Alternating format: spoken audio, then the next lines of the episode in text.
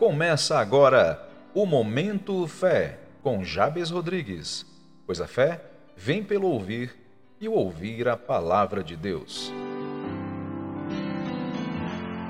No Momento Fé de hoje, lemos no Evangelho de João, capítulo 1, a partir do verso 1, onde está escrito: Havia entre os fariseus um homem chamado Nicodemos, membro do Supremo Tribunal dos Judeus.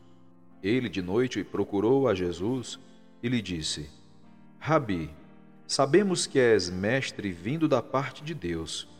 Porque ninguém pode fazer esses sinais que estás realizando se Deus não estiver com ele. Jesus respondendo-lhe declarou: Em verdade, em verdade, te asseguro que se alguém não nascer de novo, não pode ver o reino de Deus. Nicodemos questionou-se perguntando: Como pode um homem nascer sendo velho? Pode, todavia, entrar pela segunda vez no ventre de sua mãe nascer novamente? Arrazoou Jesus, dizendo: Em verdade, em verdade, te asseguro: quem não nascer da água e do espírito não pode entrar no reino de Deus. O que é nascido da carne é carne, mas o que é nascido do espírito é espírito. Não te surpreendas pelo fato de eu te haver dito: devereis nascer de novo. O vento sopra onde quer. Tu escutas o seu som, mas não sabes de onde vem, nem para onde vai. Assim ocorre com todos os nascidos do Espírito. Replicou-lhe Nicodemos: Como pode isso acontecer? Explicou-lhe Jesus: Tu és mestre em Israel e não compreende essas verdades? Em verdade, em verdade, eu te asseguro que nós dizemos do que conhecemos e testemunhamos do que temos visto Contudo, não acolheis o nosso testemunho. Se falando de assuntos da terra não credes, como crereis se vos falar dos celestiais? A respeito do texto que acabamos de ler, eu quero destacar alguns pontos importantes. Primeiramente, é o fato de Nicodemos, como uma autoridade entre judeus e fariseu, ele era um profundo conhecedor das escrituras. Entretanto, observe que mesmo ele sendo um doutor da lei, ele vai ao encontro de Jesus e recebe a seguinte resposta: Nicodemos, você precisa nascer de novo. E ele não entendeu. E Jesus o orienta: é necessário que você nasça da água e do Espírito, porque sem isso você não verá o reino de Deus. Então, que conclusão tiramos desse discurso? É que, amados, Deus nos deu a sua palavra. No Evangelho de João, capítulo 1, diz que no princípio era a palavra e a palavra estava com Deus e a palavra era Deus, e que todas as coisas foram feitas por meio da palavra.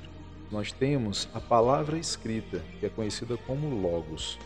Mas entenda que a palavra escrita por si só, ela é incompleta, ela não traz a revelação da plenitude daquilo que ela é.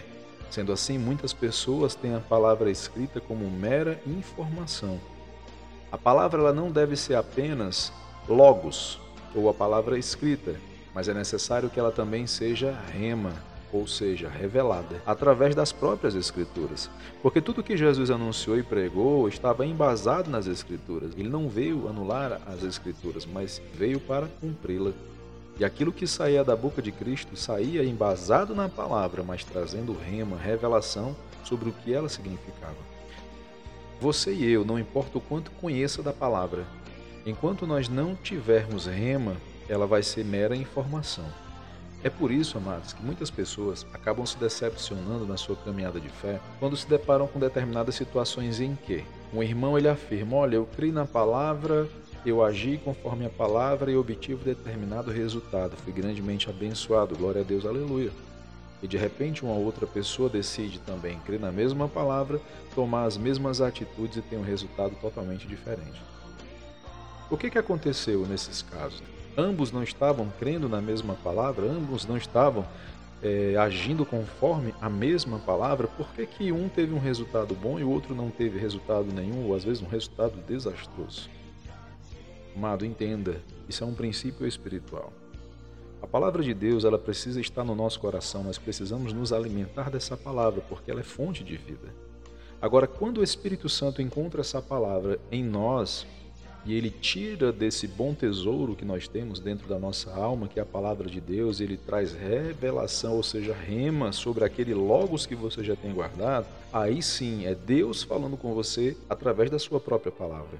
Eu posso citar um exemplo, um testemunho pessoal em determinada circunstância. Eu estava buscando resposta em Deus. E enquanto eu lia o Salmo 37, de repente aquela palavra que eu já havia lido centenas de vezes, Salmos 37 e 34, como está escrito: Espera no Senhor e confiantemente segue a sua soberana vontade, ele te exaltará.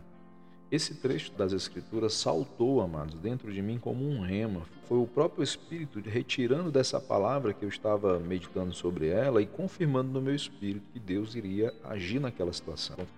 E o resultado dessa palavra, amados, para minha surpresa, foi que Deus me honrou me dando um carro, um automóvel. Eu quero te dizer, antes de você correr para o Salmo 37 e começar a reivindicar alguma coisa parecida, meu amado, eu quero te dizer, isso para você será simplesmente logos.